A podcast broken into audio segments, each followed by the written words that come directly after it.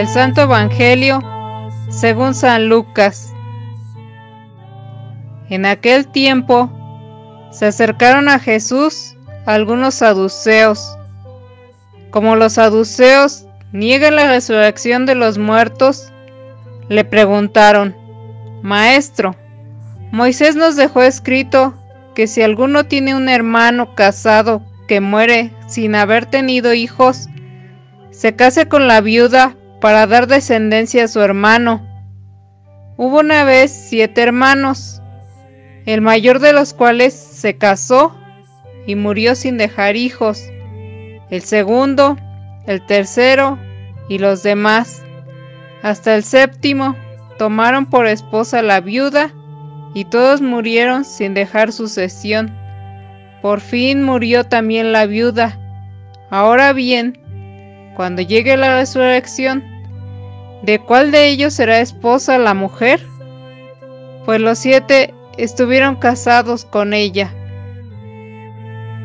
Jesús les dijo, en esta vida, hombres y mujeres se casan, pero en la vida futura, los que sean juzgados dignos de ella y de la resurrección de los muertos, no se casarán ni podrán ya morir, porque serán como los ángeles e hijos de Dios, pues Él los habrá resucitado.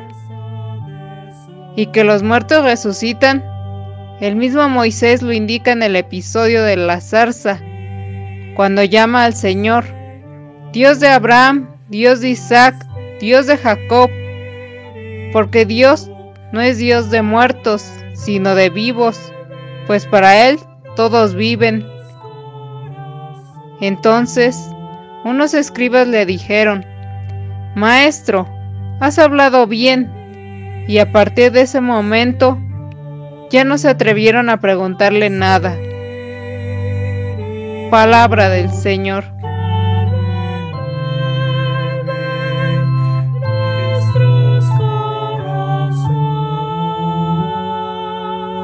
sábado 21 de noviembre de la 33 semana del tiempo ordinario.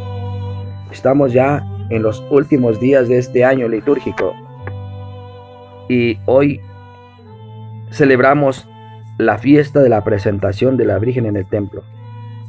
Los evangelios canónicos no dejan constancia del hecho como hacen los apócrifos. Sin embargo, la iglesia mantiene esta fiesta ya que expresa algo que perduró siempre en el alma de la Madre de Jesús, su libre disposición ante los planes del Señor.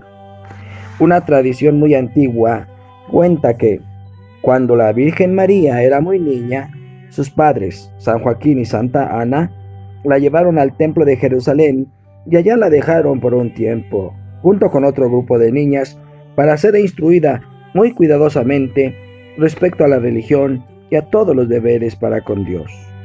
Los autores de la vida espiritual encuentran aquí tres méritos. Hay, de parte de María, el mérito de la diligencia premiante, puesto que presurosamente viene a ofrecerse a Dios. El de la generosidad completa, porque María va a inmolarse al templo, deja a su padre y a su madre. Y el tercer mérito es el de una fidelidad inviolable. María sube de virtud en virtud. Y así la vamos viviendo nosotros a través de la historia de la salvación ya en el Nuevo Testamento. Vemos ese sí de nuestra Madre Santísima, Dios, para ser la Madre del Salvador, de nuestro Señor Jesucristo. La vemos caminar presurosa a través de las montañas para ayudar a su prima Santa Isabel. Le encontramos en aquellas bodas en Caná de Galilea, ayudando en las necesidades del matrimonio pidiendo la intercesión de su Hijo, nuestro Señor Jesucristo. Así también nosotros hoy, ante las necesidades que tenemos en nuestra vida humana con respecto a la salud, supliquemos a nuestra Madre Santísima que a través de su Hijo, el médico santo, se le vuelva la salud a los que hoy por hoy se encuentran enfermos. En el Evangelio de este sábado, según San Lucas en el capítulo 20, versos del 27 al 40, encontramos cómo a Jesucristo le hacen una pregunta, pero para hacerlo caer en una trampa. se suelen llamar trampas saduceas a las preguntas que no están hechas con sincera voluntad de saber, sino con intención de tender una emboscada para que el otro quede mal, responda lo que responda.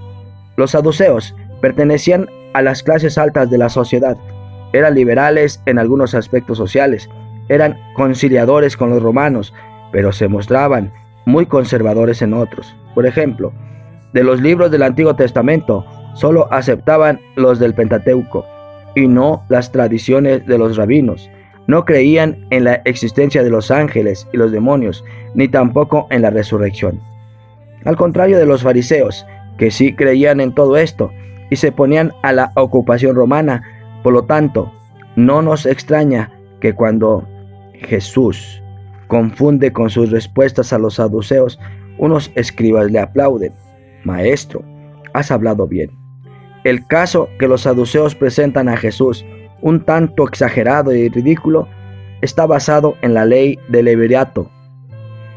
Por lo que si una mujer quedaba viuda, sin descendencia, el hermano del esposo difunto debía casarse con ella para darle hijos y perpetuar así el apellido de su hermano.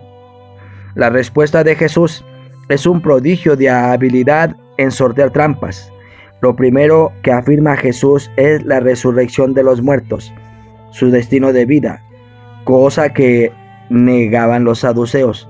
Dios tiene destinados a la vida, no a la muerte, a los que sean juzgados dignos de ella y de la resurrección de los muertos. No es Dios de muertos sino de vivos, pero la vida futura será muy distinta de la actual. Es una vida nueva, en la que no hará falta casarse, pues ya no pueden, ya no pueden morir, porque serán como los ángeles e hijos de Dios, pues Él los, ha, los habrá resucitado. Ya no hará falta esa maravillosa fuerza de la procreación, porque la vida y el amor y la alegría no tendrán fin, aunque la otra, la otra vida, que es la transformación de esta, siga siendo también para nosotros misteriosa. Nuestra visión está ayudada por la luz que nos viene de Cristo. Él no nos explica el cómo sucederán las cosas, pero sí nos asegura que la muerte no es la última palabra, que Dios nos quiere comunicar su misma vida para siempre, que estamos destinados a ser hijos de Dios y a participar en la resurrección. Pues que nuestra Madre Santísima, la mujer del Adviento, que a, propósito ya estamos por empezar, nos ayude a vivir con fidelidad, obediencia y entrega absoluta este amor hacia nuestro Señor Jesucristo. Amén.